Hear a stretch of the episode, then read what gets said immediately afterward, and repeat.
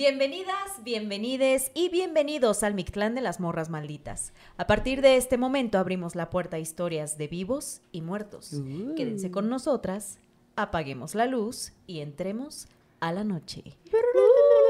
Echándole brujerita a nuestra invitada de esta Sí, noche, a Brati. Y ya de que, ay, ¿qué hago aquí? Y la Brati, ¿por qué? ¿Por qué estoy contando aquí? ¿Por qué me trajeron? ¿Cómo estás, Brati? Buenas noches. ¿Cómo va todo? Cuéntanos, ¿qué haces por acá? ¿Estás ya haciendo maletas? Lo sabemos.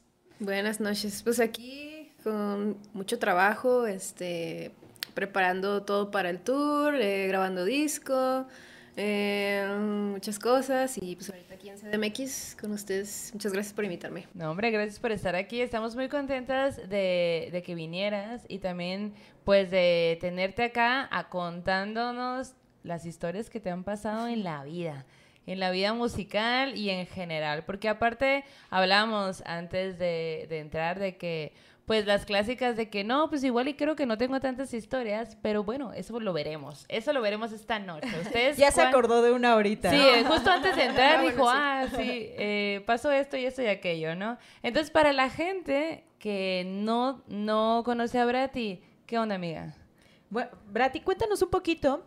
Sabemos que tienes apenas 22 años. ¿Qué? Como desde- nosotras. Bueno, nosotros tenemos 23.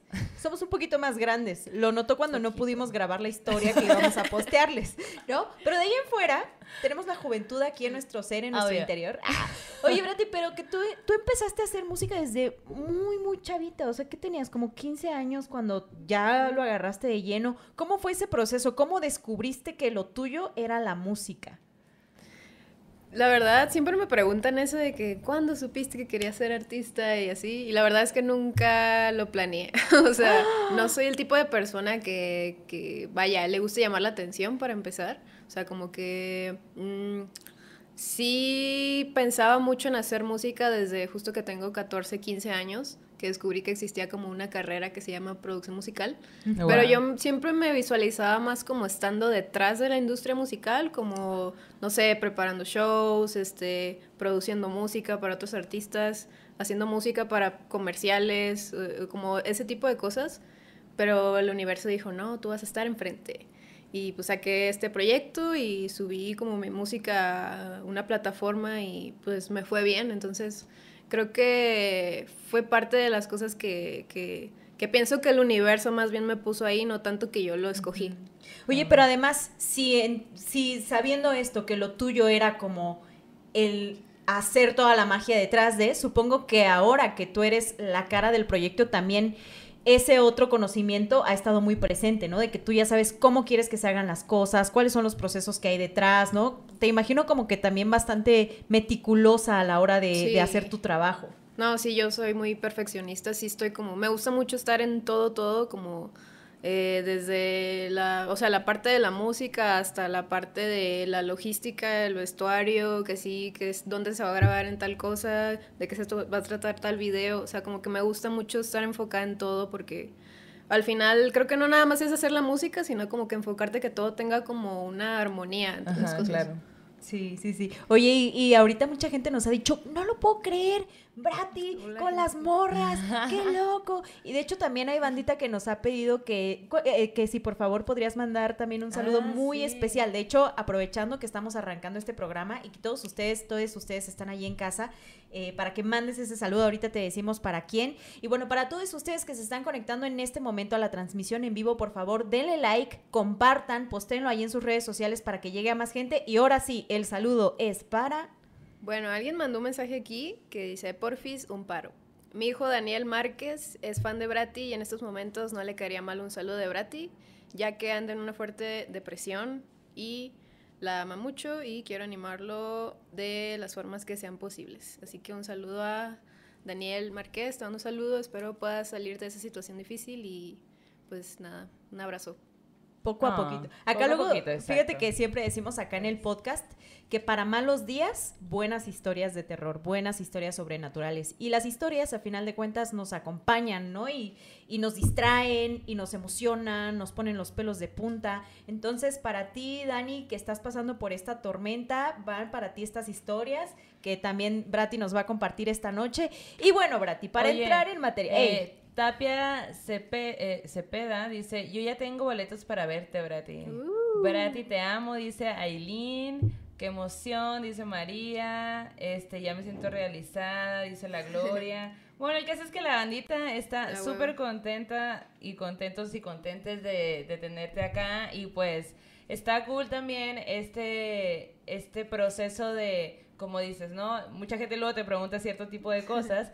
Y pues bueno, aquí te vamos a preguntar cuáles son tus historias eh, sobrenaturales. Sí, yo estaba muy nerviosa, o sea, como que me, me pidieron obviamente un poco de contexto de lo que íbamos a hablar y así para tener una idea. Ajá. Y yo como que me puse a pensar, nunca me ha pasado nada paranormal realmente, como que nada que no pudiera explicar o no sé, algo raro. O a lo mejor nunca me he dado cuenta si me ha pasado algo raro, Pero pues espero aquí con la charla vayan saliendo cosas, aunque no sea como algo paranormal como tal, pero Va, sí tengo sí. muchas historias como de de otras experiencias como más espirituales o así. Eso, Uy, qué de eso, de eso se trata. Oye, Brati, ¿y, te- ¿y qué onda? Aquí la bandita quiere saber cuál es tu pan preferido. Yo la neta eh, no soy fan del pan en general. ¡ah! Perdón, Claro, sí. pero eh, mi pan favorito yo creo que es la concha de vainilla. O sea, si Ah, escogiera bueno, uno. claro. Sí, obvio, es obvio. que aunque no sea como que tu máximo, siempre un pancito, ¿no? Como Sí, que... un pan con leche, sí. Sí. Ay, se agradece, ¿no? Cuando hace un montón de frío y así. Oigan, y ustedes que están ahí en casita también pónganos en los comentarios cuáles son sus rolas favoritas de Brati. Para toda aquella bandita que apenas la está conociendo también, que los comentarios nos digan, hey, mi rola favorita está, ahorita las vamos a leer para que ustedes que a lo mejor todavía no han escuchado a Brati, vayan y las escuchen después de este podcast. Y para empezar y para entrar ahora sí en materia. Ay, ay, ay. ¿Qué pasó? Dice la Brati que no le ha pasado algo sobrenatural. Eso dice ahorita. Pero ahorita nos estaba hablando de Ajá. ese video musical. Ah, sí. Ah. Cuéntanos un poco acerca de este video musical, dónde lo grabaron y que era una casa también muy particular en la que pasó todo esto. Sí, eh, bueno, yo acabo de sacar un sencillo que se llama Radio y para este video, no sé, para los que lo hayan visto, eh, lo grabamos como en una cabaña que estaba en medio del, del desierto de los leones, eh, el cual pues es un área como que más excluida aquí de la Ciudad de México, eh, más de bosque y todo eso. Muy bonito. Eh, muy bonito, sí, sí.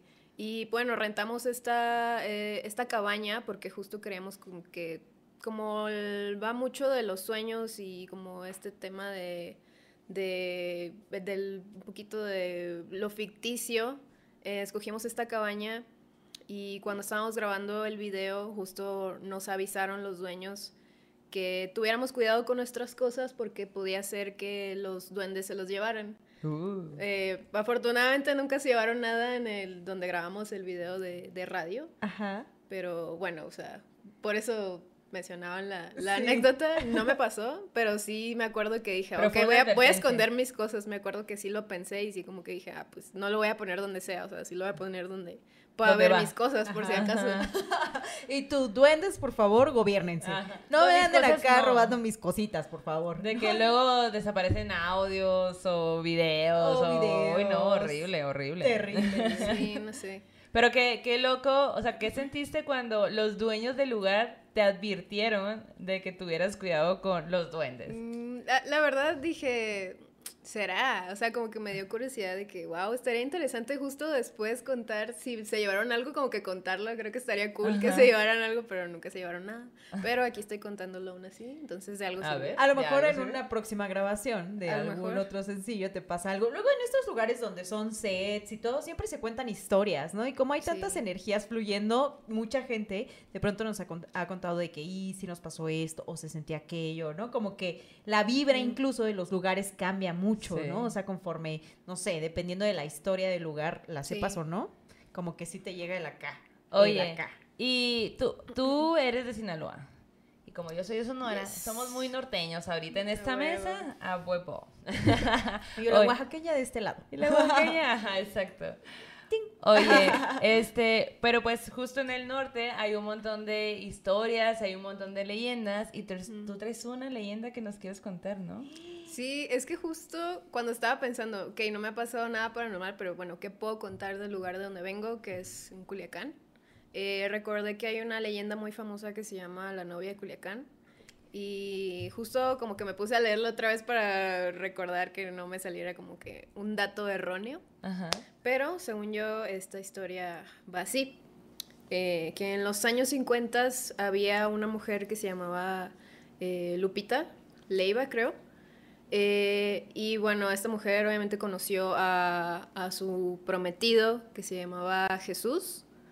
Y iban a llegar al altar y todo. eh, fue el día de la boda y bueno, había esta otra tercer persona que era amigo de ellos dos, que se llamaba Ernesto, creo. Y pues Ernesto estaba muy celoso porque siempre había estado enamorado de Lupita. Y Oh, no. pues como que tenía este resentimiento de que pues nunca pudo hacer nada y pues eh, ya era el día de su boda y ya la iba a perder. Y bueno, fue tal resentimiento que llegó el día de su boda y pues eh, asesinó de un balazo a, a Jesús, al, al novio. Y Ajá. bueno, Lupita se quedó como que muy consternada, o sea, llorando así en, con- en los brazos, pues tenía a Jesús y así. Y bueno, pasa este evento traumatizante, eh, la gente deja, deja de saber de Lupita por, mm, no sé, días, semanas, eh, obviamente pues por lo que había pasado. Y de repente un día la gente en Culiacán como que la vuelve a ver por las calles del centro con su vestido de novia todavía. Eh, y como que hablaba como si estuviera con, con su prometido todavía, como si estuviera vivo. Entonces, eh, así duró esta señora durante 30 años, o sea, hasta el día de su muerte, donde la gente la veía pasar pues con su vestido de novia y pues haciendo como si hablara con, aún con su prometido, como si estuviera aún en vida, pero pues realmente no. Entonces, pues es como esa leyenda que existe, que sí pasó realmente y pues quedó para la Súper historia. trágico, ¿no? Sí. Sí, está muy triste, la verdad. Eh, me acuerdo que yo la escuché pues cuando estaba, cuando estaba niña. Ajá. Y pues justo me acordé de eso y bueno, creo que pues, quería contárselos. Oye, Muy y, bien. y por ejemplo, ahí en Sinaloa, sí es mucho la gente de este tipo de historias, de historias sobrenaturales. A lo mejor cuando eras chiquita se contaban relatos. Me acuerdo que, que al principio del podcast, ya ustedes que están escuchando ahí en casa lo saben, pero Brati no lo sabe y se lo tenemos que contar. Que Maldo decía, es que en Sonora no pasa nada. O sea, no hay espantos, no hay fantasmas. Dos años después, la Maldo quedó. Porque hay un de. Porque, Porque, hay nos de empezaron a mandar muchísimas historias, muchísimas, incluso gente alrededor, incluso mi propia familia, de que a mí una vez, y yo, ¿qué? ¿Dónde se Su familia los más fantasmales, Sí, güey, que yo, ven ¿dónde todo. estaba toda esa información cuando yo estaba chiquita? Pero pues sí, así, y de Sí. hecho, pues justo una de las historias que yo recuerdo como muy fuertes eh, es la del Casino del Diablo, ahí en Sonora, que ya, que ya ustedes lo sabrán, pero pues es una historia súper, súper im- importante en, en Sonora, en específico en Hermosillo. Y no, eh, no sé si en, en Culiacán haya algo así como, aparte de esa, habrá otra historia, otra leyenda que se diga de que se apareció alguien o algo así. El diablo, el charro Mm, negro. La verdad, no tengo conocimiento, pero sé que en Mazatlán, que, que es cerca de, de Culiacán, eh, hay una cueva que se llama la Cueva del Diablo y pues se te aparece el diablo. No, no sé si es verdad. ¿Tú has ido? He ido, pero nunca he entrado, como que siempre cuando voy está cerrada, pero sí me gustaría. Ah, qué cool, está cool. Explorar. El diablo de que no estoy, vuelvo en 10 minutos, ¿no? Sí, que ya déjenlo en paz, ¿no? Vuelvo sí, más tarde. Todo el tiempo quieren verme, estoy Ajá. harto. Se pasan. de- Oigan, pues yo fíjense que estuve esta semana en Los Ángeles, que el lunes que viene la fogata de historias les voy a contar ya a detalle toda esta experiencia de- del Parque Nacional del Joshua Tree, que estuve allá unos días, y pues de cositas que descubrí. Y además de que conocí a Banda Maldita, conocí a la Gloria eh, Lodel, conocí a la Jessie con su mamá, gente bien bonita que sigue morras allá en Los Ángeles. Pero bueno, eso se los cuento el lunes en la fogata de historias. Hoy les quiero contar una historia que me contaron estando allá en Los Ángeles. Y es que una noche, de esas en las que estábamos ya después de haber ido a acampar y ya recuperándonos del cansancio, nos pusimos a ver películas de terror. Y obviamente, pues apagamos las luces, de que videos de terror, de los 10 videos más espeluznantes, ¿no? Así de ese tipo de videos. Y estábamos todos, tengo miedo, tengo miedo, que no sé qué. Y de pronto, güey, cuentan la siguiente historia. Voy a cambiar los nombres. Ah, voy a cambiar los nombres para que no haya pedo. Pero digamos que esta historia nos la le pasa a Juana. A, Siempre se llaman Juan. A María. Siempre a cuando es una historia inventada se llaman Juan. Bueno, a María, para, porque no es inventada. Resulta que María estaba con estaba ya eh, durmiendo una noche en la sala de su departamento allá en Los Ángeles, ¿no? Y ella se había quedado en el sillón y quien hasta ese momento era todavía su pareja, porque estaban como en este proceso pues ya de separación, ¿no? Estaba durmiendo en la recámara, él se había quedado dormido en la recámara. Y de pronto en la madrugada, este señor escucha que María está, ¡Ah! ¡Ah! vete, vete, vete, vete. Y él así como de, ¿qué? Se despierta, alcanza a ver la hora, es que 3, 4 de la mañana, y dice, ¿por qué traen tremendo desmadre en la sala? Porque al principio él había escuchado no solo la voz de María, sino la voz de más gente que estaba platicando en la sala. Y ella, y él como, ¿en qué momento está pasando todo esto, no? Se levanta, se sienta en la cama y empieza como que a reaccionar de todo lo que él estaba escuchando y seguía el ruido de, no, vete, vete. Y él, ok, alguien se metió al departamento, ¿no? Se levanta en chinga, abre la puerta de su habitación, camina por el pasillo, llega hasta la sala y ve que María está acostada en el sillón, en medio de una parálisis de sueño, y lo que repetía es, vete, tú ya no perteneces aquí, vete, tú ya no perteneces aquí, vete, tú ya no perteneces aquí. Y en eso, pues este señor espantadísimo la despierta, le dice, María, María, despiértate, despiértate. Y despierta María, pero como si se estuviera ahogando y él, ¿qué te pasó? Dime, ¿qué te pasó? Y ella, güey, estaba durmiendo y de pronto vi que en la cocina, que estaba atrás de ella, en su cabecera, o sea, ella estaba acostada así y veía como de reojo en la cocina, que había una niña, una niña parada y que me estaba viendo. Pero yo en el sueño sabía que esa niña no estaba viva. Entonces yo lo que le decía es, vete, tú ya no perteneces aquí vete, tú ya no perteneces aquí. Y en eso te vi a ti salir del cuarto y la niña seguía allí parada. Y la niña también te vio, güey. ¿No? Y yo estaba así de que despiértame, despiértame. Y no podía hacer que tú me despertaras, ¿no? Y entonces, pues corte a, este, eh, eh, este señor la despierta y él, güey, pues yo no vi nada, no hay nada. Pero en este departamento todo el tiempo pasan cositas, han pasado cositas. De hecho, había pasado allí en donde estábamos. Y en eso, como que cinco minutos después, nos apagan la lámpara. No. Y nosotros, ¡ah! Güey, súper espantados. Y obvio estábamos bien, este, como que nerviosos de que habíamos visto videos y que estábamos contando cosas. Y después dijimos, ¿y si vamos por taquitos? Y ya nos fuimos por taquitos y se nos pasó. Pero esa es la historia, o sea, y creo que he comprobado hasta hoy que si comemos taquitos es una forma en la que se te va el susto también no solo el pan. No solo el pan, ni el mezcal. aparentemente. Ajá, ¿cómo ven? Güey. Ya, no perteneces aquí. No, el pedo de este de, de, la niña te vio también a ti. Y tú ni cuenta. Ajá, sí, sí, sí. Pero raro, o sea, y en esa casa sí siempre han pasado sucesos. Ya luego les contaré más. Luego les contaré más. Qué loco. ¿Tú cuando tú creciste en, en, la misma casa siempre? Eh, yo sí, sí desde que nací hasta los 18. ¿Y en tu casa nunca sentiste miedo en ningún sentido? Pues, ah, pero miedo como inocente, ¿sabes? Como cuando te da miedo la oscuridad, no sé, la casa es como... La casa de mi mamá es como una casa de esas del Infonavit, pero bueno, con dos pisos y así. Ajá. Y pues sí me daba miedo cuando tenía que bajar las escaleras porque eran unas escaleras como muy largas así. Ajá.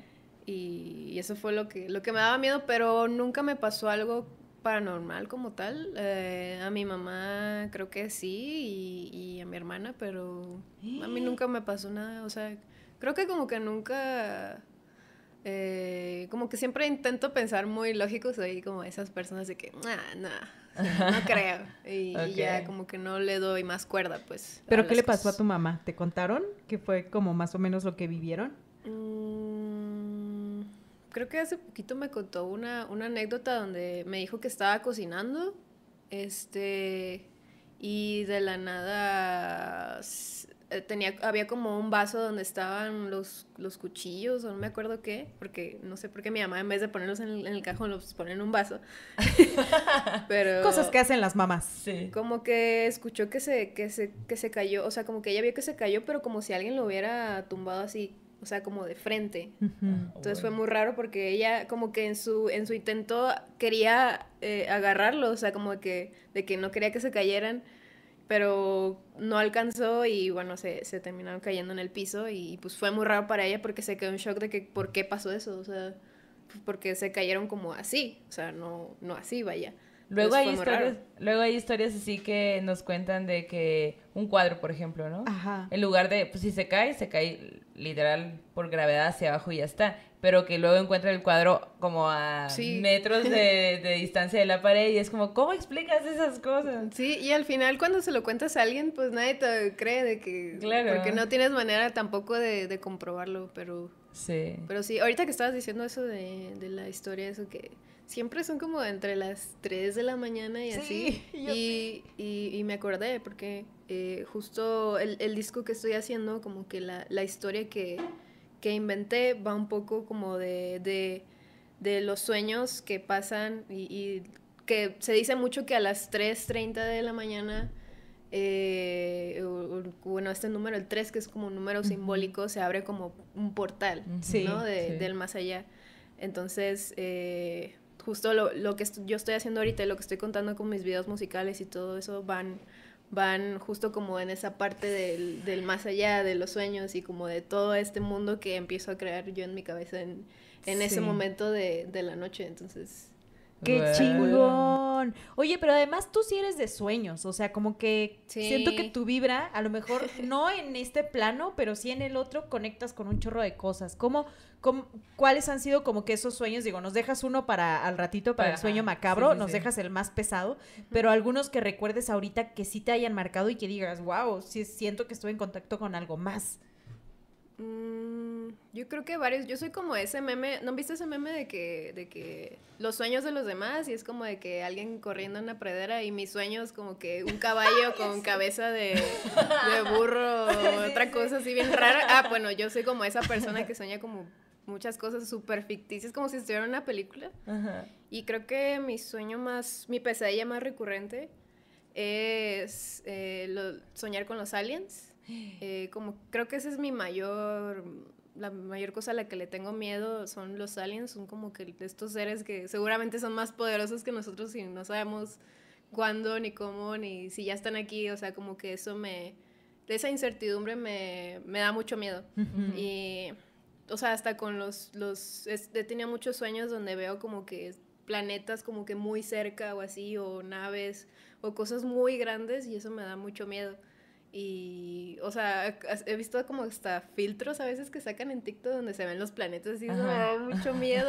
Y ¡No! yo de, no, por favor, como que ese tipo de cosas de, de, del, digamos, no el más allá de a lo mejor otra dimensión, pero bueno, sí como otras cosas que desconocemos que hay en, en, en el espacio que pues nunca vamos a llegar a conocer, eso me da mucho miedo. Y esa es mi, mi pesadilla más recurrente. Y entre, entre otras, sí he soñado con fantasmas, he soñado con el exorcista y cosas así. Hola. Pero no sé por qué me pasa que siempre cuando sueño con ese tipo de cosas, como que siempre intento luchar contra esas cosas, como que no soy la persona que se va corriendo y, y grita, Ah, ¿no? O sea, como que como que intento ahí luchar, así como que no, tú te vas, ¿sabes? Como que no Te sé voy a qué. enseñar quién manda aquí, ¿no? No sé, si alguien sabe qué significa eso, por favor, coméntelo. Que eres súper Se me guerrera. hace muy raro. O sea, Creo que a nadie le pasa eso, como que quieras luchar con el fantasma. Y- Yo también siento que eres guerrero, Sí, ajá. de Igual que- y pónganlo ahí en los comentarios. Sí. Oye, y hablando de estos temas de aliens, eh, ay, no, me, acuer- me acuerdo siempre de esta historia que nos contó Fepo, súper aterradora. No te la quiero contar porque te voy a traumar bien cabrón. Yo sigo traumada con esa historia. Pero una película de ese tema en específico que recuerdas que te dé muchísimo miedo. Una película. O, o no sueles ver, justo porque te da miedo, no sueles ver películas. No, de hecho de- sí me gusta ver el, todo el tema como que me da curiosidad, justo del miedo me da curiosidad saber. Pero Claro. películas creo que no he visto, o sea, más que el- creo que el año pasado salió una que se llama Nope, Ajá. Ah, pero no la, amamos. no la he terminado de ver. o sea, ¿En la tengo que terminar de ver. Órale, Y, pero sí me he puesto de que a ver videos y a veces como que documentales donde, eh, no sé, la pirámide de Yucatán, de tal cosa que Sí, hicieron sí. los aliens, o cómo pasó. Y yo digo, sí, es cierto, ¿cómo pasó eso?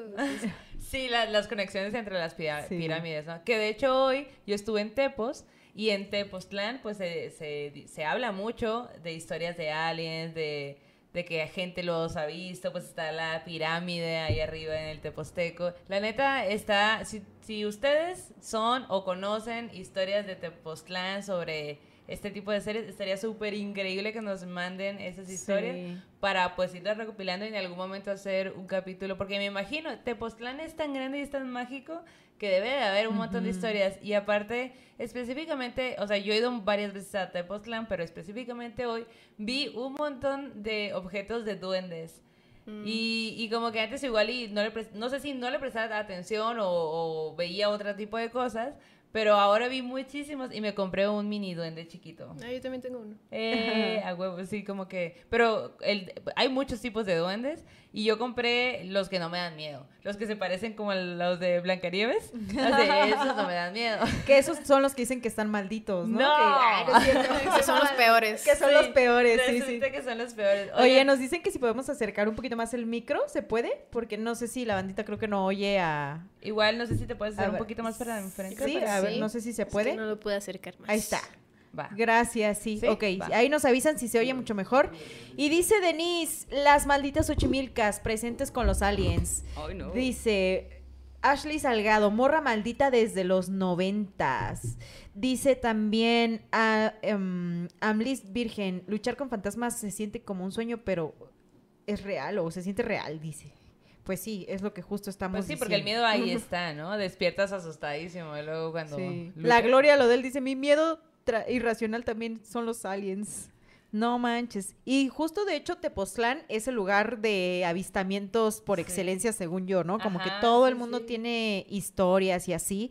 Y Órale. fíjense que ahora que andaba allá en el desierto, justo hubo un momento en la noche en el que estaba yo hablando eh, como que pasaron varias cositas, ¿no? Que estábamos hablando acerca del universo, pero también del interior y del exterior de uno y, de, y como que en varios momentos de la noche había como que estrellas que parpadeaban con una fuerza súper particular y yo nunca lo había visto y dije, wow, tengo miedo. Ay, guau. Impactada. No, no me dio miedo, me dio mucho asombro, ¿no? De, de pronto saber y tener esta conciencia de que somos un granito de arena, ¿no? En un mundo tan grande y Sí. que es parte de un universo tan inmenso, güey. Mi papá el otro día me, me dijo que, eh, que en el cielo los puntitos que ves que sacan de, eh, destellos, los que parpadean, son estrellas y los que no parpadean son planetas. Y, y ah. Y de hecho, ajá, como que una de las explicaciones también que decíamos en ese momento es que a lo mejor era un satélite que de alguna manera había hecho un reflejo con no sé qué y no sé cuál. Y sí puede ser, ¿no? Pero más bien lo hermoso era en qué Que era una momentos, coincidencia, ajá. ¿no? Que justo cuando decíamos cosas importantes, profundas, muy cabronas, había es como si el, como si el mundo, el universo te estuviera diciendo, eh, güey, sí te estoy escuchando ahorita, ¿eh? Así como de que acá estoy. Oye, este, tengo una historia que les quiero contar. A ver. Que nos envía una, nos envió Sebastián. Y nos cuenta que eh, cuando tenía 5 o 6 años, tenía una pesadilla muy recurrente. Y esa pesadilla empezaba con, haz de cuenta que siempre estaba eh, justo en la puerta de su casa. Se abría y como que por alguna razón tenía una, unas ganas así como muy fuertes de ir al último cuarto de la, de la habitación, digo, de, de la casa, ¿no? Entonces siempre pasaba que obviamente todo era oscuridad y recorría la casa y llegaba al último cuarto. Y al momento de abrir el cuarto, estaba lleno de juguetes. Entonces, todos los juguetes eran juguetes que conocía, pero había uno en específico perdón, una en específico que era un cubo con letras y por todos lados y arriba del cubo está una muñeca de esas, ya sabes, rubias, como de porcelana, muy bonita, pero que es tan bonita que es tétrica, ¿no? Y siempre le daba miedo. Muy seguido tenía esta pesadilla, ¿no? Todo el tiempo le pasaba, todo el tiempo le pasaba. Y crece, pasa el tiempo, se mudan de esa casa y deja de tener esa pesadilla. Entonces, pues todo bien, normal, sigue la vida. Y en la escuela, por ahí de la secundaria, sucede que pues están en tal clase y les, les piden así de que, ay, van a hacer eh, grupos y tienen que hacer tal tarea que la tarea implica hacer una obra. Entonces a, e, a esa persona le toca estar con, pues no sus amigos en general, sino pero sus compañeros. Se llevaba bien, pero no eran sus más compitas, ¿no? Y una de las, de las personas del equipo pone su casa porque la mamá dice, ah, pues vengas a ensayar aquí todo bien. Entonces eh, van. Y cuando llegan, se da cuenta que esta chica tiene una hermana mucho más pequeña. Y la hermana eh, era como que esa, lo, lo, explica de esta forma, es como estas personas que son súper adorables, que le cae bien a todo el mundo, que es súper linda, todo así, ¿no? Pero a mí algo me causaba, como que había una sensación que decía, no sé, me hace sentir incómodo, no entiendo, no sé qué pedo. Y bueno, así sucede, entonces como que todo mundo, pues se sentía incómodo de que, güey, ¿por qué todo el mundo la adora pues a la hermana? Y la hermana siempre estaba así haciendo dibujos y se los regalaba y todo, ¿no? Y luego pues pasa ese día y luego pasa otro día y así toda la gente como que, ay, la hermanita y jajaja y vente y no sé qué y vente a jugar y guarala, ¿no? Y ellos le regalaba cosas y así. La hermana era como muy, muy niña de estas, ¿no?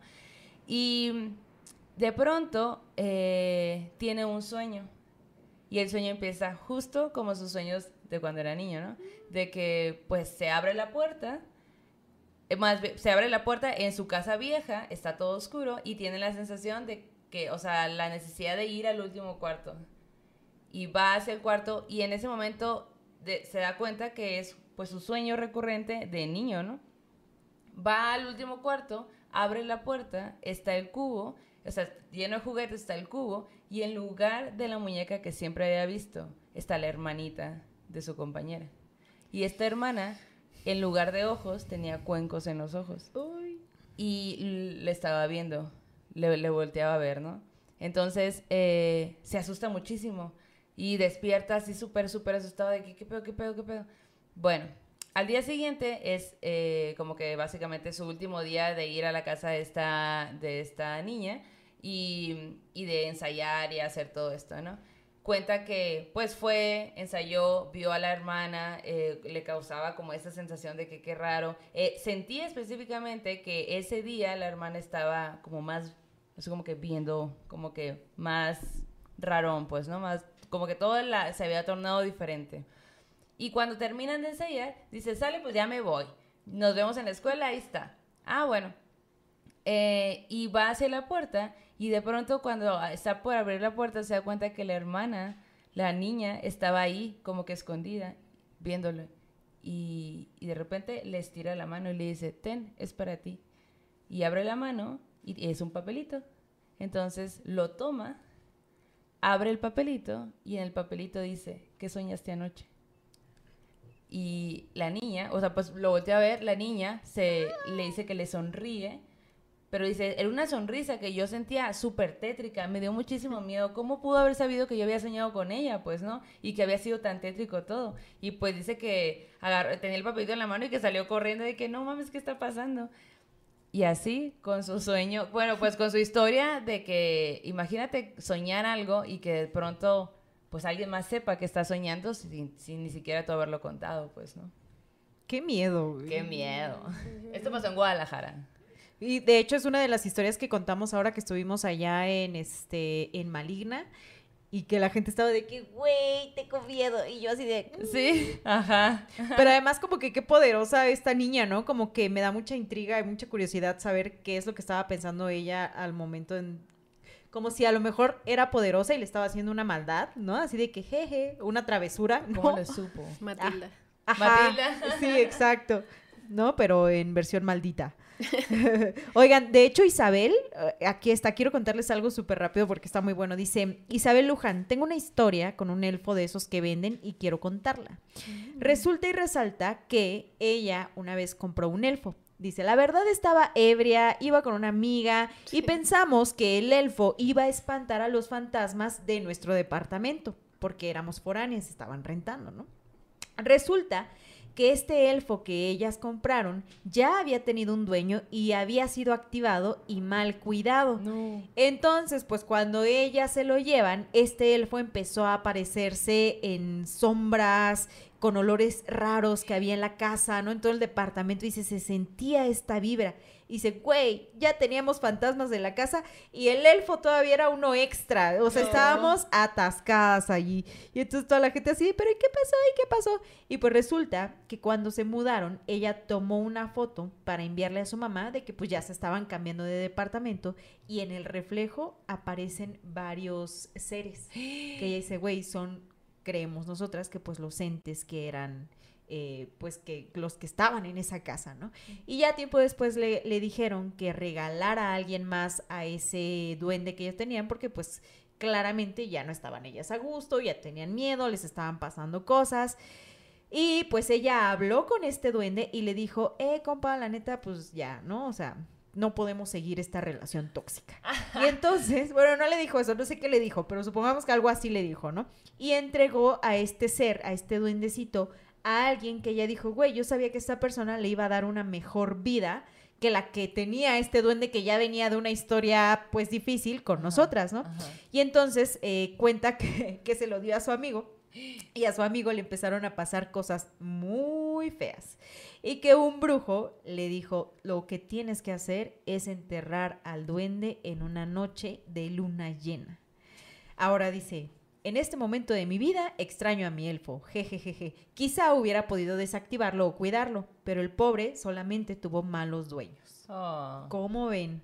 oh, qué mal pedo. Pobrecito. Pobrecito, sí. Oye, y aparte, pues imagínate que alguien vaya y te regale algo como un elfo y pues tú, ok, Sí. lo tomas, pero ahora pues te, te hace travesuras, pues, ¿no? Y tú de qué, pues, ¿qué haces con, es- con este nuevo ser en tu casa, ¿no? Y en tu entorno. Sí, me, me pasó que una vez, o sea, alguien me preguntó que si dónde compraba ropa y tal, y yo mencioné que me gustaba mucho ir a las pacas de ropa, Ajá. Por y me, di- me respondió esa persona como, oye, ¿y no te da miedo? Y yo, de, ¿por qué? O sea, ¿de qué o qué? Me dijo, porque todas esas cosas pues son ya de personas, o sea, ya, ya está usado por personas que no sabes cómo eran o qué hicieron en su vida o si ya están muertas o algo así. Y yo de, nunca me había puesto a pensar en eso. Y, y como que, pues sí es cierto que a veces pues ciertas cosas y no sé, como esos bazares de antigüedades o prendas o lo que sea, pues todo eso ya pasó por la energía de alguien más y no sabes qué tipo de energía era o, o qué tratamiento le dieron a ese, a ese objeto, cual sea que haya sido. Sí. Entonces, eh, nunca me había puesto a pensar en eso hasta, hasta ese día, pero eh, creo que nunca me ha pasado nada con, con algún objeto que, que he comprado de segunda mano y espero que no me pase. o sea, este no es un call para Porque que me sí voy a pase. seguir comprando. Eh, estoy bien. Pero, pero sí, José, como que me recordó a lo que, lo que mencionabas del, del elfo. ¿no? Sí, y fíjate que a mí, por ejemplo, cuando voy así a las chácharas, a las antigüedades y todo, me da mucha curiosidad de comprar aretes o anillos. De hecho, los aretes que usé en el aniversario, que son unos de una rosa enorme, súper Ah, sí, bonitos, cierto. que son como de, pareciera plata, pero en realidad no es plata, son unos brochecitos así que te pones. Esos me encantaron y me costaron 100 pesos. Y ya cuando me los llevé a mi casa, yo así de aretitos, este no me vayan a hacer ninguna maldad, todo bien, que no sé qué y no sé cuál. Pero sí, imagín también las joyas, o sea, siento que son como algo tan que lo traes, ¿no? En las manos, en las Sí. orejas, que sí, hacerle sus limpias con huevitos. Sí, por lo menos así de que, ah, todo bien, te voy a dar una buena vida, playera, mueblecito que compré o lo que sea, ¿no? Como que vibrar positivamente. Oigan, y ha llegado. Brati, ¿tienes alguna historia que quieras agregar, tal vez de un sueño, antes de ese sueño macabroso que nos vas a comprar ahor- contar ahorita? ¿O pasamos a la llamada con el público? A ver, otro sueño. Eh, creo que no, o sea, como que mis sueños más recurrentes. el- a- ayer en la noche soñé con cucarachas. Y yo soy ese tipo de personas que siempre se levantan y buscan qué significa soñar con tal. ¿Y qué significa? Lo de las cucarachas, según era como un significado positivo o dependía. Eh, pero era como que estabas pasando por un momento de mucho estrés, pero que lo estabas haciendo bien, como que estabas sacando, eh, eh, vaya dando lo mejor de ti, ¿no? Para superar eso y que lo estabas haciendo bien. Y yo, ah, ok. Güey, y, qué cabrona tú, porque como decías al principio, o sea, tú nunca has sido como de esta esencia de me gusta estar delante de la cámara, lo gozo, lo busco, ¿no? Es tu trabajo el que te ha llevado hasta acá. Me imagino que todo el tiempo estás así como que también trabajando esa otra parte, ¿no? De decir, ok, concentrancia, ok, hay que hacerlo. sí, todo el tiempo es como que, ok, hay que hacerlo. Así como en el momento de que, bueno, a ver qué pasa, ok, está bien. Y, ya, sí, toda mi vida, básicamente. Pero bueno, creo que no tengo ningún otro, creo, sueño que, por lo menos que me acuerde. Oye, pues la neta que muchas gracias también por estar aquí. Sí. Por venir a contarnos historias, por escuchar como que estas historias también que tenemos que contar. Y por qué no nos mandan en este momento la palabra. ¿Cómo se llama tu nueva canción? Ajá. Eh, radio. Ok, la primera persona, porque va a ser una llamada, la primera persona que, ponga que nos ponga en Instagram. Radio, Paranormal. Radio Paranormal. Le vamos a, y que tenga obviamente un una historia corto, por supuesto, ¿no? Les vamos a marcar, así que les esperamos para ver quién es el, la o le ganador de esta, de esta llamada para que nos cuenten el terror en corto. Yo ya estoy acá viendo... Uh, ya tenemos. Acá, ah, ya, tenemos una. Vale. Y es Momo Gutiérrez. Vamos a escuchar a Momo. Hola, Momo. A ver qué contesta. Cámara, la Momo contesta. La Momo. Se puso nerviosa. Esta cuenta no existe. Hola, esta, esta te mando al infierno. esta es una persona ya fallecida. Hola, imagínate. Imagínate. Uy, que es Voy a poner un mensaje así en 2936 ya cuando me muera. ah, sí. Usted está llamando a una cuenta. No, pues Oigan, pero mientras contesta. Ah, ya contestó. ¿Ya vieron mi corte? Ah, a ver. Hola. Hola, Hola. ¿cómo estás? Yo dije, no, pues ya ni, ni es real, es fantasma.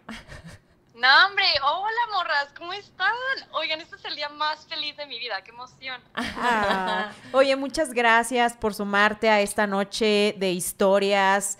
Eh, por estar presente con los entes cada semana. Y la neta es que desde hace rato ya tenías ganitas de contarnos una historia y este es el momento, morra. Cuéntanos, por favor. Uf, por supuesto. Miren, todo esto porque recientemente me acaba de ocurrir algo y desde que me ocurrió yo dije, esto se lo tengo que platicar a las morras y necesito estar presente en cada fogata o en vivo que hagan porque está, está bueno, al menos a mí me sorprendió mucho, es de esas historias que que no me puedo llegar a explicar todavía, pero está bonita, está tétrica y está, está buena. Así va. a ver. Aquí va. Pues vean, todo se remonta al año diciembre de 2020, ¿ok? Que es cuando mi gatita, Salem, tenía seis meses más o menos de, de vivir aquí conmigo y pues la esterilicé, ¿no? Porque pues hay que hacer eso con los michitos.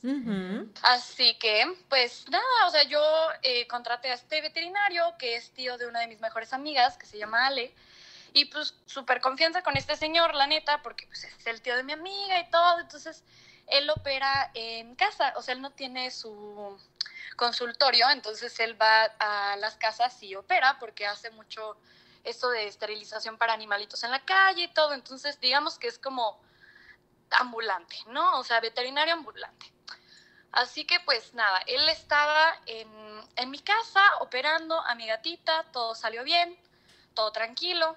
Pasan más o menos ocho meses y mi mamá me dice de que, oye, pues dile al veterinario que venga de nuevo para que pues de una vez aproveche y también a los perritos pues ya les meta cuchillo, ¿no? Teníamos dos perritos que pues no estaban esterilizados y fue como de pues ahora, de una vez, ¿no? Y ya, Van estas dos ocasiones, la primera fue en 2020 y la segunda fue en, bueno, diciembre de 2020 y la segunda fue por ahí de mediados de 2021, que fue cuando él regresó a la casa de mi mamá, que bueno, la casa de mi mamá es la casa de la familia de toda la vida, de pues, fácil, ha de tener unos 70 años esta casa. Wow. Y pues sí, bueno, soy de Jalapa, Veracruz, entonces pues Veracruz mágico, obvio, místico. Entonces, pues nada, o sea, la verdad es que es una casa que siempre ha tenido una energía muy bonita, muy tranquila y como muy protegida sobre todo, Ujú. pero pero pues la neta no, o sea, de toda la familia nos han pasado cosas, ¿no? En todos los cuartos, o sea, sí, o sea, cosas sutiles, pero dices, ah, eh. Pero bueno, este, pues pasa el tiempo, les digo que vuelve este señor en 2021, na- na- todo bien, todo sale bien de nuevo, pasa el tiempo de nuevo y llegamos a 2023, hace un par de mesecitos. Yo adopté a otras dos gatitas porque pues michitos sobrenaturales y, y adopté otras dos gatitas y pues nada, obviamente le hablo a este señor para que regrese a la casa a esterilizarlas de nuevo, ¿no? Así que pues nada, tuvimos una larga conversación donde por algún motivo él mismo sacó el tema de lo sobrenatural. Pero como que empezó hablando primero de viajes astrales y como de proyección astral y todo esto y, y justamente ahorita que Brati estaba contando lo de sus sueños, él me contó cosas muy parecidas, que él así de que de repente se va en un plano astral súper diferente y no solo en los sueños, sino como en proyecciones y llega a ver planetas así inmensos y, y ve como la inmensidad, ¿no? De, del espacio exterior. Entonces justo ahorita me acordé de él y dije, puta, a ver si hoy se me hace contarles esta historia. Pero bueno, Ajá. volviendo a la historia. Este, pues nada, resulta que ah, tuvimos esta larga conversación, yo creo que sí se echó unas cuatro horas más o menos por acá, que estuvimos hablando de esto, y cada vez que yo salía a checar a las gatitas, a ofrecerle agua, lo que sea, pues continuábamos con esta conversación y pues de repente pasa el tiempo, cortamos la conversación, ya como que le pago, ya está terminando, está recogiendo sus cosas y todo, y de repente me dice, oye, me saludas a, a tu abuelita, me saludas a tu mamá, a tu abuelita hoy que no la vi. Y yo, a ver, ¿cómo? ¿Cómo, que mi abuelita? Y, y él sí, ¿no? Una señora así, chaparrita, güerito, ojo azul, pelo blanco, que siempre está como que ahí en la ventana de la sala, ¿no? Como que asomándose. Como que siempre, siempre la veo, pero pues se me hace, o sea, normal, ¿no? Como que la señora anda viendo que pues aquí hay alguien. Y yo, señor, eh, mi abuela falleció en enero de 2020. Y en, y en este momento el, el hombre se pone pálido, pálido, pálido. Y pues sí, o sea, en efecto, mi abuelita falleció tantito antes de la pandemia. Y pues nada, o sea, no había manera en la que este señor conociera a mi abuela, porque yo a él lo conocí tiempo después, cuando yo adopté a mi gato, que fue, o sea, mediados de 2020 que la adopté, porque a mi abuela no le gustaban los gatos. Entonces, después de que falleció, pues yo dije, ay, Michito. Y pues nada, Michito de consolación. Entonces, Guau. después de que mi abuelita fallece, pasa el tiempo, adopto a mi gato y al tiempo la, la, estera- la esterilizo, pero pues, o sea, de que no hay manera en la que este hombre hubiera conocido a mi abuela. Oye, y si es así Y- como la describió, pues sí tiene, sí tenía esas Total. características. Totalmente, totalmente. De hecho, me dijo de que, oye, a ver, no me estás jugando una broma. Y yo, no, para nada, para nada, señor, de verdad. Y me dice, oye, pues tendrás una foto de ella o, o algo. Y yo, no, claro que sí, pásele, ¿no? Y lo invito a pasar a la sala. Le enseño un portarretratos de mi abuela, no muy viejo, la verdad. Y pues me dice, sí, tal cual es ella, tal cual es ella. Y pues nada, o sea, no, no nos explicamos. ¿Ustedes qué dicen? What? Yo digo que tu abuelita enojada porque tenías michitos. Sí. No me gustaban los michis. Esperaron hasta que me muriera para tenerlos. Ya sé, ya, ella obviamente yo creo que furiosa. Furiosa No, desde el más allá. Fíjense que la neta siempre nos pasan esas cosas. Sí, totalmente. no. Furia, furia fantasmal. Güey, qué loca historia, no manches. Oye, y luego de que el, el- eh, la persona que le hacía, pues el veterinario, ¿no? Así que bueno, si tú adoptas otro Michi, yo ya no vengo a tu casa. Consíguete otro veterinario. Qué loco. Guau. Loquísimo, ¿no? La neta es que sí, no nos explicamos, o sea, y la neta es que este, el hombre se quedó súper asustado, de hecho, de ahí, tiempo después vio a mi amiga y le dijo, y que, oye, ¿tú sabías, tú sabías que no tenías su abuelita? ¿O por qué no me dijiste? ¿No? Y mi amiga así de que, güey, es que yo ni siquiera sabía que tú lo ve la veías, o sea, Ajá, como bien. que, y el señor me dijo así de que no, pues es que ella solamente estaba viendo desde la ventana, o sea, como que estaba, o sea, se metía y, y como que, o sea, más bien como que asomaba la cabeza y como que los saludaba y como que vi- viendo, ¿no? O sea, como muy normal una persona mayor como viendo una situación desde, desde otro lado, pues, algo muy normal. Y, y seguidito así de que, por ejemplo, tiene una foto con unas trenzas que no le gusta y mi mamá se le hizo chistoso ponerla en un marco Ajá. y no es broma que se caía y se caía y se caía el marco. No. Pues ya sabemos quién fue. Obviamente. Hasta que cambió la foto dejó de pasar. Wow. Obviamente Pues te, no. te Sí, digo, ya sabemos quién fue, alguno de los Michis, ¿va? Obvio. Por supuesto. Ay, Momo, oye, pues muchas gracias por contarnos tu historia, por compartirnosla, está muy, muy buena. Y mándanos las demás cosas que te hayan pasado o si te pasan más a morrasmalditas.gmail.com. Yes. Claro que sí. Un abrazo enorme, morras. Aquí las espero en Jalapa, Veracruz, cuando Uh, Ay, quieran. qué padre. Obviamente ustedes me inspiraron a hacer mi, mi propio podcast también. Sea, ustedes son lo máximo. ¿Cómo se llama tu podcast? Ay, se llama Entre Fotos y Recuerdos. Ah. Y está en Spotify y esperemos que próximamente aquí en YouTube. También.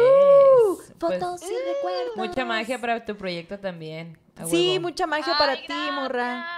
Uh. Neta, neta, sí. O sea, no es broma que ustedes me inspiraron un chingo porque, pues sí, de, la sigo desde como el capítulo 30, yo creo. Wow, no manches. Pues muchas felicidades en todo lo que están haciendo, Ay. morritas. Felicidades por sus dos años y ya casi ese, esos 100 mil suscriptores. Yay. ¡Yay! Pues gracias a ti, te mandamos un abrazote, bonita Noshi. Y ahora sí, sigamos con las historias. Goodbye, Morrina. Bye. Bonita Adiós, noche, gracias. morritas. Adiós, Brati. Saludos. Chao. Chao. Saludos. Pongámosle cinco estrellas a la llamada del Instagram. Oye, sí. Muy ajá. bien.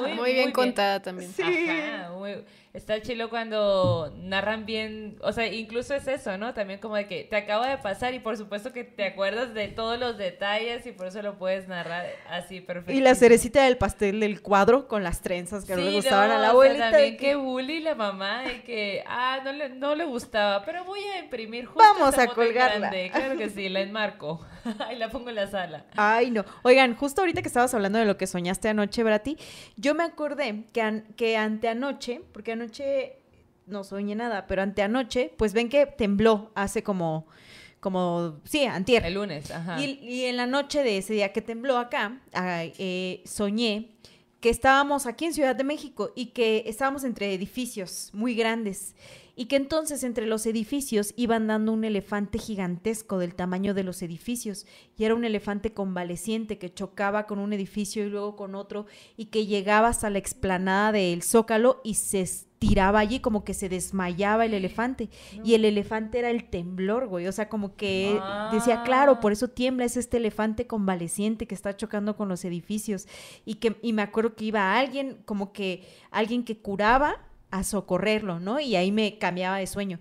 Y mi siguiente sueño fue bien loco, porque también pues estos días estaba pensando mucho en mi mamá y en el sueño yo estaba en el velorio de mi mamá y estaba yo llorándole a la caja y yo llore, llore, llore y de pronto mi mamá estaba parada atrás, pues también viendo como que toda la escena y como que en un momento del sueño decía, ¿por qué estoy llorándole a la caja de mi mamá si mi mamá está aquí afuera? Ella no está adentro, ¿no? Y como que mi mamá era así de, sí, güey, acá estoy, acá afuera. O sea, como que no cambiaba el hecho de que estaba muerta, pero que decía, le, está- le estás llorando a su caja mientras que ella está en todas las demás cosas. Fue mi interpretación de ese sueño. Ya, me pareció muy bonito y que Sí, también muy chusco mi reflexión de, ¿por qué le estoy llorando a la caja si mi mamá está acá afuera? ¿No? Y así como que cuando lo conté yo así de, hola. Hola, esta, qué Sí. denso. Sí, luego también le pasan ese tipo de cosas como que no, que no sé, que al final son bonitas o extrañas, ¿no? Recién a mí me, me acaba de pasar hace unos días eh, que tuve un sueño con un compa que quiero muchísimo eh, y hace mucho que no lo veo, entonces soñé que, que estaba, estábamos, o sea, estábamos en algún lugar, pero en Sonora y una casa se estaba quemando y había estrés y drama y no sé qué, ¿no? Estuvo rarísimo, nada paranormal ni nada extraño, ¿no? No había monstruos, no había nada de eso. Pero despierto y, y justo digo, qué loco, qué loco haber soñado con él que hace un show. Ni siquiera es que estemos hablando, como que luego puedes soñar con personas que con las que frecuentas, ¿no? y, y, ni nada, ¿no? Me pareció tan, tan curioso que le escribí, le dije, hey, ¿qué onda? Tuve un sueño bien rarísimo contigo con esto, esto y esto. Esto es el, eh, lo que les conté, ¿no? Había una casa quemándose, estrés, drama, y estabas tú y estaba yo viendo todo el trip, ¿no? Y acto seguido me contesta, güey, qué miedo que ahorita traigo un desmadre, están pasando cosas en mi casa, qué pedo que hayas soñado tú con eso. Y yo, pues no sé, y me empieza a contar y como que todo lo que pues ha estado viviendo en los últimos días tiene mucho sentido con lo que yo estaba soñando, pues, ¿no? Y yo, ah, pues qué loco, no hay forma de explicar eso, está rarísimo. Yo no es que esté soñando contigo diario, ¿sabes? Estuvo súper raro. Y, y, como que pasa eh, ese día y ya como que ahí murió, no seguimos platicando ni nada, hay mucha diferencia de horario.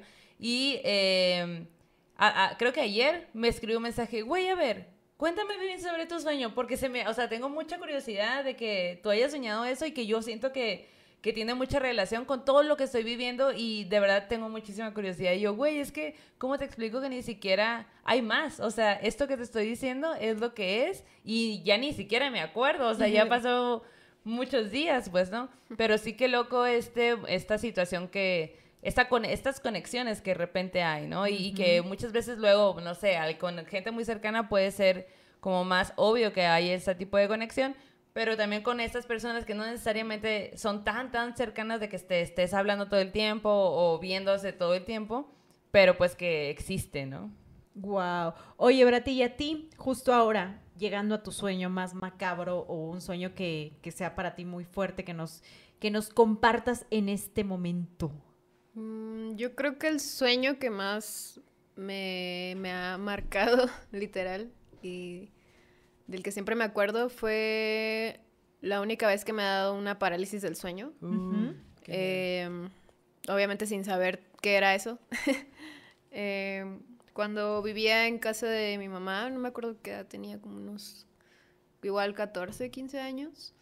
Em, me acuerdo que... Es más, creo que todavía dormía con mi hermana mayor, o creo que fue antes, no, no recuerdo. Sí, como, como, sí, como a los 14. Y bueno, e, el caso es que me, despierto, eh, abro los ojos y pues veo el techo y digo, ah, ok, estoy en mi cuarto, pero me doy cuenta que como que sigo dormida, como que no me puedo mover, entonces como que eh, ya empiezo a sentir raro y pero no sabía qué, cómo explicarlo qué era en ese momento. Y volteo para, o sea, estoy así acostada y volteo para mi derecha eh, y veo a un hombre con un con traje muy alto parado eh, a un lado de mí. Pero era como raro porque era muy alto y se me quedaba así viendo. Ay, no. Y tenía como, como traje o no me acuerdo. Y mientras me miraba me sonreía como esas sonrisas que, que justo que son muy raras. Eh, muy, muy raras, muy macabras, como que algo no está bien. Entonces yo me, me, solo se me quedaba así sonriendo y, viéndome así y yo estaba así, pues viéndolo. Y llegó un momento donde me desesperé demasiado, en de, como que empiezo a, a, mover mis brazos y, creo que como que estiro una mano y le empiezo a mover así la cara para que deje de sonreír, así como que deja de sonreír porque me estás desesperando mucho. Y le empiezo a mover así, pero nunca quita la sonrisa y yo le estoy como distorsionando la cara con mi mano para que deje de sonreír y ya me despierto y, y, es todo igual, pero no está ahí. Y, y sí creo que es de los sueños que más, bueno, me han marcado como una parálisis de sueño. Y hace poquito, el año pasado, creo, sacaron una película que justo trata de eso, que se llama Sonríe. Ah, sí. Y dije, Güey, eso literalmente es lo que me pasó en mi, en mi sueño. O sea, la sonrisa de esa forma. Así, tal cual. y dije, fue como si hubieran hecho una película de, de, mi parálisis del sueño, así como de esa sonrisa macabra. Y ya, creo que ese es el, el, sueño que más me ha dado como mucha desesperación. Pues con razón. De hecho, acá están diciendo en los comentarios, ay, acabo de perderlo, pero alguien pone que tenía un sueño recurrente muy parecido al tuyo y que en su sueño, que le duró muchos años, veía un desfile como de, de naves que pasaban frente a, frente a esta persona y que le daban bastante, bastante miedo. Y otra persona, ah, la Fátima Salcedo, dice, eh, que ahora, dice, hola Yanis, fui de vacaciones a Pinal de Amoles después de lo que mencionaste, no sabía que tenía de tan cerca este lugar maravilloso y obviamente que pregunté al guía sobre historias sobrenaturales y me contó que hay un señor que habitaba cerca del río que contaba que de repente su burra o su yegua, no recuerdo, amanecía con trenzas que le hacían los duendes. Qué loco. Ay, no, oye. Letzel dice, espérate, dice, demándalo, dile que fue tu idea original. que a ti te pasó La neta sí, primero. eh, que- o sea, neta me choqueó cuando... Me acuerdo que estaba viendo YouTube y me salió el tráiler de esa película y yo me quedé... No. Y me dio mucho miedo porque pues me acordé de mi, de mi sueño, claro. obviamente, y pues sí, no, no, no se me ocurrió hacerlo película primero. Oye, y el Tadeo Márquez dice acá, yo solo sueño que me posee el diablo y que habla a través de mí y la Nidia se asusta con esa voz y me despierta. Chale, dice el, el seco. Entonces, sí, ya te imaginas qué miedo. Imagínate estar dormido y que la persona que esté enseguida esté hablando acá en, en algo que no entiende. Ay, no, no. qué. Qué miedo. Y agua en chinga y ya despiértate y vete al otro cuarto. qué raro. No puedes poseerte aquí enseguida de mí. Ay, no. De preferencia. Oigan, bueno, yo les quiero hablar en este terror de una morra bien chingona que se llama Geor- eh, Georgia O- O'Keeffe. ¿Y estás listo o qué? Ok. Eh, Georgia O'Keeffe es una de las artistas americanas, mm, una de, una de, de las más importantes eh, de los últimos 100 años. Y está bien interesante su historia porque ella nació en 1887. Y pues desde muy chiquita, desde los 12 años, esta morra dijo, yo la neta voy a ser artista y háganle como quieran. Entonces se puso a pintar y pues muy apoyada por sus padres porque pues la metían a, justo, la, la incentivaban para que fuera eh, pintando y se metiera en el mundo del arte, ¿no? Ella estudió en el Instituto de Arte de Chicago y en la Liga de Estudiantes de Nueva York. eh, eventualmente se muda para allá, ¿no? Y, y de hecho, pues pasan cosas interesantes. Tiene una, un, este, por ahí le vi un- unos artículos donde ella, su primer cuadro fue unas, unas flores, ¿no? Y está bien bonito este cuadro, pero haz de cuenta que obviamente evolucionó muy cabrón su técnica y todo, pero ella siempre conservó ese primer cuadro. Que de hecho los que los historiadores del arte han eh, visto como y han interpretado de que, ok, está tan, do- o sea, como que ese cuadro se dobló, se, se, este, se hizo ro- como ruedita y luego como que se puso y como que se quitó, le pusieron un cuadro, como que todas esas marcas tienen esa, ese primer, esa primera imagen que hizo, ¿no? En 1916 eh, tuvo su primera exposición en Nueva York, pero como que en ese momento ella es como una, una mujer súper, pues digamos, poco convencional en el sentido de, de- de hacer su arte, ¿no? Porque a ella como que le gustaba la abstracción, o sea, como que, ok, yo voy a plasmar esto que estoy viendo de esta forma y en ese momento varias cosas. En ese momento las mujeres no estaban metidas en el mundo del arte, no había mucha mujer haciendo eso eh, y no había mucha mujer experimentando. Las que habían, pues estaban haciendo, mm, digamos que lo que ya se veía, pues no, cada quien en su, en, su forma y en su área y en lo que les gustaba y haciéndolo pues muy bien de la forma en la que lo, o sea, lo exploraban. Pero ella estaba como que yéndose hacia otro, hacia otro medio, vaya.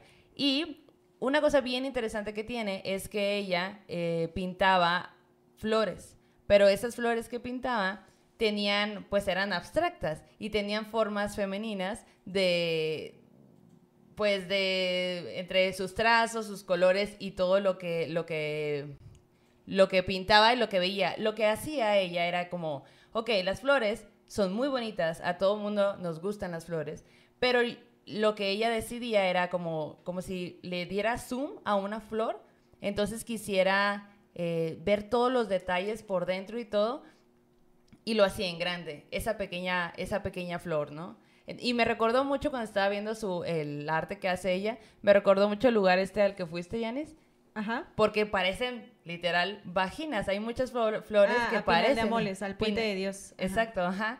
Y está bien interesante como que todo su concepto por, el, por la cuestión de los colores, por lo que quiso plasmar, por todo esto, ¿no? Después de, de, de, estar haciendo flores, viaja a Nuevo México y se enamora de Nuevo México.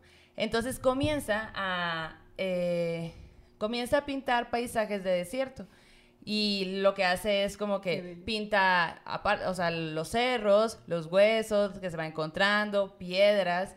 Y, y, está bien interesante también esto porque ella tenía, era, fue una mujer muy libre. O sea, ella decidió de Nueva York, decidió irse a Nuevo México a vivir sola, hasta hacer todo su medio. A pesar de que ya era famosa en Nueva York, se va a Nuevo México y como que pues con la posibilidad que tenía, se hace de su casa, se hace de un carrito que también eh, como que lo usaba para irse al desierto, pasar mucho tiempo allá en el desierto y ponerse a pintar. Y en el carro tenía todo lo necesario para poderlo hacer, pues, ¿no? Entonces, Eso me encanta. Sí, tiene, tiene unas imágenes que están bien loquísimas, la verdad. La morra vivió hasta los 98 años, güey. O sea, imagínate que 1887 nació y pues se murió ya, que o sea, 1900 y algo, ¿no? Y pues eh, esta morra en algún punto, ya al final de su, de su vida, pierde la vista, mm, como no totalmente, pero lo que hace es como ya no puede ver de frente, solamente puede ver de lado. Entonces ella comienza a pintar justo de lado. Y está también lo que se logró en ese momento de, de su vida, pues también fue muy interesante. Una mujer súper independiente, feminista, eh, que abrió mucho, abrió paso bien cabrón a otras mujeres, porque aparte de ella, eh, pues es como la creadora del arte moderno americano, es de las creadoras, eh, porque antes de eso, pues como les comentaba, se hacían otro tipo de cosas y ella quiso explorar otros caminos que la llevaron a ser ahora, pues, la creadora del arte, del arte moderno americano. Y bueno, pues eh, está bien chingón su trabajo. Vayan, busquen eh, su obra, véanlo y la neta, pues avísenme si les gusta. ¿Y qué opinan de todo esto que pintó? Porque pues sí está muy bonito. De hecho, dicen acá en los comentarios, CDXX Producciones Meet, dice, es la que sale en Breaking Bad cuando Jesse y Jane van al museo. Sí, de hecho vi que hay varias, o sea, como que en varias series y específicamente en Breaking Bad vi que la han mencionado, como que es un referente, pues. Órale, qué loco. Oigan, y ya para cerrar esta, este programa, un programa más, un miércoles más de Morras Malditas. Hay una película que quiero recomendarles y es una película que no nos habla del horror sobrenatural, sino que nos habla del horror de este mundo real que habitamos, de este mundo real que a veces es cruel, que a veces es súper culero, injusto. Y eh, muchas veces hemos dicho, bueno, pues todos de alguna manera andamos en movimiento, ¿no? Brad, y tú que vienes de Sinaloa, ¿no? Que estás ahora acá en Ciudad de México, te vas a Estados Unidos, ¿no? Vas a tener tu gira por allá. La Maldo, ¿no? Que hace rato... ¿En dónde andabas? En Tepos. En Tepos, ¿no? O sea, somos gente en movimiento y desafortunadamente muchas veces ocurre que ese movimiento no es por placer, sino por necesidad, necesidad por obligación, porque la gente está siendo desplazada de sus comunidades. Hay una película eh, de los ochentas llamada El Norte.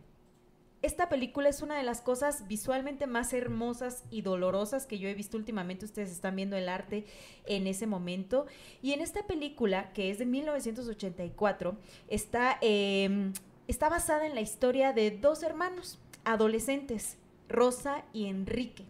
Rosa y Enrique viven en Guatemala y desafortunadamente su vida se rompe, toda esta cultura, todos estos colores de los huipiles, las tradiciones, las creencias que tú ves de primer momento en la película, se rompen eh, porque los eh, militares matan a su papá y desaparecen a su mamá. Y entonces ellos en este, en este momento que se estaba viviendo la dictadura de José Efraín Ríos Montt, eh, ellos en ese momento dicen, pues, ¿qué hacemos? Nos tenemos que ir de aquí, no tenemos ninguna otra opción.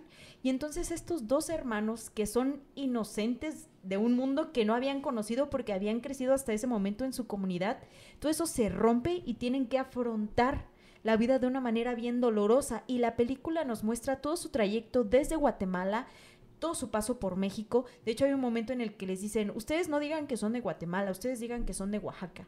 Si dicen que son de Oaxaca, no les van a hacer preguntas, ¿no? Tú dices, güey, o sea, como que te, te da mucho te acerca mucho a esta realidad que tú dices, bueno, es de 1984, pero son cosas que siguen pasando ahorita, ¿no? Estos dos hermanos tuvieron que irse, pasan por México, ¿no? Eh, tienen que cruzar la frontera, cruzan la frontera de una manera súper dolorosa, ¿no? Súper difícil y cuando llegan a Estados Unidos es empezar a trabajar, ¿no? Eh, él en un, en un restaurante como mesero, ella limpiando casas y ves cómo está este sentimiento de extrañar la tierra, ¿no? De que te hace falta tu raíz, de que todo es distinto y al mismo tiempo estos dos hermanos echándole todos los kilos del mundo diciendo, hey, vamos a aplicarnos, vamos a aprender inglés y se meten a la escuela del inglés y le echan un chorro de ganas a su trabajo y también vemos como las cosas negativas que pasan, ¿no? Como esta este no tener, ¿no? Asegurado nada, vivir en espacios que son súper insalubres, ¿no? Tener que construir y levantar tu tu, casita desde abajo, ¿no? Y que tú no le importes a los demás, que cada quien se rasca con sus propias uñas. Esta película El Norte tiene además una música increíble, eh, interpretada por los folcloristas hermosa la música de esta película, visualmente les digo también es muy hermosa, está dirigida por Gregory Nava, que es de ascendencia mexicana, y los protagonistas son Saide Silvia Gutiérrez, quien hace a Rosa, y David Villalpando, que hace a Enrique. Entonces también sale Ernesto Gómez Cruz, ustedes lo van a ver por allí, y bueno, es una película que pueden rentar en YouTube, ahí está, yo les diría que es una joyita y que... Es, una película triste. Es, es una película que cruda. Ay, no. Cruda. Si quieren llorar. Sí. si quieren también reflexionar sobre eso, ¿no? Pues adelante, vayan a verla. La neta, es una película que también tiene sus momentos muy chuscos, ¿no? Y muy dolorosos. Y creo que todos conocemos a, gente que ha tenido que hacer estos cambios de ciudad, ¿no? Por obligación, ¿no? Por necesidad. Entonces creo que siempre esa empatía está bien chido tenerla ahí presente. Y esa es la recomendación de esta noche, El Norte. Y bueno, Brati, para ah. cerrar con broche de oro este programa, cuéntanos un poquito sobre cómo te podemos encontrar en tus redes sociales, cómo va a estar un poco marcada la gira, eh, qué fechas tienes, en dónde te van a poder ver. Bueno, para los que no me conozcan, este, me pueden encontrar en Instagram como BratiXB, tengo página en Facebook y pues si quieren escuchar mi música, pues igual estoy en, todas las plataformas, Spotify, iTunes, YouTube Music, etcétera. Este, y pues nada, eh, espero si, si se llegan a topar por ahí mi música, espero les guste mucho. Y pues nada, muchas gracias por invitarme, la pasé bonito. Oye, y ah. cuéntanos cómo va a ser tu gira. Ah, sí, ni me acuerdo. Eh, sí, la semana que viene este, me voy de gira a, mi primera vez estando en, Estados Unidos. Uh, eh, ¿Estás nerviosa? Emocionada. Eh, estoy un poco, mm, sí, no, no sé si estoy nerviosa, pero más emocionada. O sea, ah, como que siempre había querido ir y, hoy ya se me va a cumplir. Entonces, increíble, muchas felicidades. pero cuéntanos, cuéntanos, ¿dónde, cómo va a ser la ruta? Mm, bueno, eh, voy a estar, se los voy a decir un poquito en orden, pero no me, no me acuerdo bien. Eh, pero si no, pues igual están mis redes. Eh, vamos a Oakland, vamos a estar en, en Coachella, vamos a estar en Los Ángeles, San Diego, en Phoenix, en Dallas, en Houston y... No me acuerdo cuál más. En Utah. Oakland, California. 15 de abril, Indio, California. 16 de abril, San Diego, California. No manches, morra, así como de que 100 mil millones acá de fechas. Está cabrón que te acuerdes. Son, varias. Los Ángeles, para la bandita de Los Ángeles. El 22 en Indio, en Coachella. El 23 en Phoenix. El 26 en El Paso. El 28 de abril en Dallas, Texas. El 29 de abril en Houston. El 30 de abril en Austin el 29 de julio en Denver y el 10 de agosto en Salt Lake City, allá en el Gabacho. Y también vas a estar acá en Ciudad de México, en el Auditorio Blackberry, el oh, próximo, charana, charana, acabo de perder la fecha, por aquí la tenías en mayo. Déjenme la encuentro. Sí, es el 20 de mayo en el 20 ah, de mayo. Bebé. Pueden comprar sus boletos en Ticketmaster. este, y pues nada, ya nos vemos. Igual si, si gustan ir, son que están muy invitadas para ir. Yo estoy apuntada. Estaría muy cool que fueran, estén invitadas. Sí, si muchas gustan. Gracias, ahí vamos, ahí estaremos. Y para también para toda la bandita de Estados Unidos que está en alguno de estos lugares que ya mencionamos, si está en tu, tu posibilidad, ve, acude a, a escucharla, la neta. Estaría bien chingón, hay que apoyarnos también, hay que apoyar a la banda, a las morras talentosas que están logrando cosas tan grandes como estar justo en una gira de Estados Unidos. Y pues también qué chingón, te felicitamos, te aplaudimos por todos estos logros.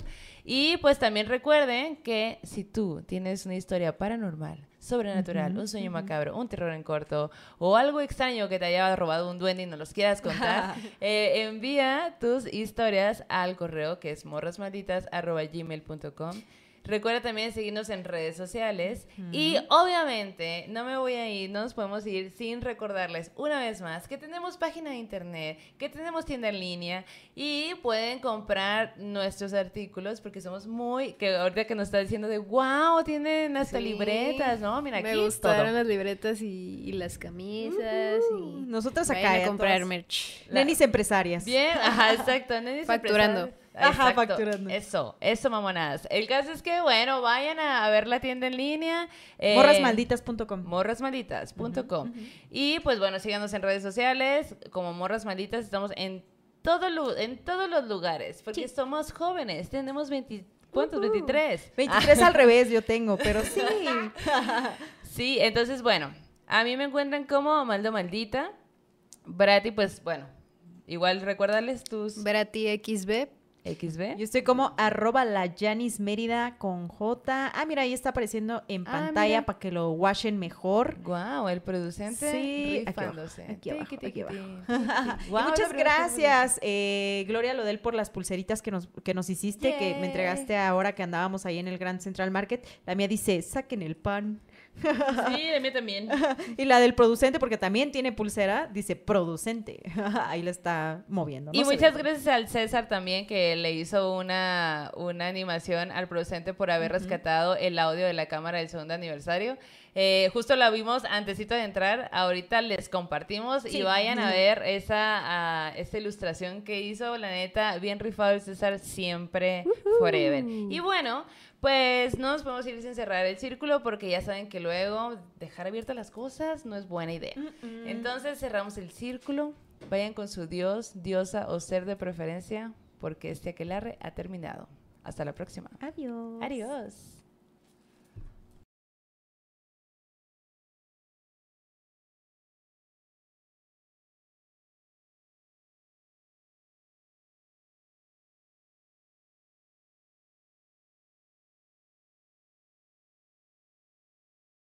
With the Lucky Land slots, you can get lucky just about anywhere. This is your captain speaking. Uh, we've got clear runway and the weather's fine, but we're just going to circle up here a while and uh, get lucky. No, no, nothing like that. It's just these cash prizes add up quick. So I suggest you sit back, keep your tray table upright, and start getting lucky. Play for free at LuckyLandSlots.com. Are you feeling lucky? No purchase necessary. Void where prohibited by law. 18 plus terms and conditions apply. See website for details. ¿Estás listo para convertir tus mejores ideas en un negocio en línea exitoso? Te presentamos Shopify. Tal vez no lo sabías, pero nuestro podcast More Than Mamis es un negocio y lo empezamos por supuesto para desahogarnos y hablar sobre la maternidad, no para convertirnos en expertas de ventas y del e-commerce. Así que sí, necesitábamos ayuda para vender nuestro merch y poner en marcha nuestra tienda. ¿Y cómo suena con Shopify? Llegó otra venta. Shopify es la plataforma de comercio que está revolucionando millones de negocios en todo el mundo. Ya seas un emprendedor desde tu casa o desde donde sea, Shopify es la única herramienta que necesitas para iniciar, administrar y hacer crecer tu negocio sin dificultades. Con Shopify puedo gestionar pedidos, envíos y pagos desde cualquier lugar, brindándote toda la información y estadísticas de tus ventas al detalle. Regístrate para un periodo de prueba con tan solo un dólar al mes en shopify.com barra sonoro, todo en minúsculas. Ve a shopify.com barra sonoro para llevar tu negocio al siguiente nivel. Shopify.com barra sonoro. Hola, buenos días, mi pana. Buenos días, bienvenido a Sherwin Williams. ¡Ey! ¿Qué onda, compadre? ¿Qué onda? Ya tengo lista la pintura que ordenaste en el ProPlus app. Con más de 6.000 representantes en nuestras tiendas listos para atenderte en tu idioma y beneficios para contratistas que encontrarás en aliadopro.com. En Sherwin Williams somos el aliado del PRO.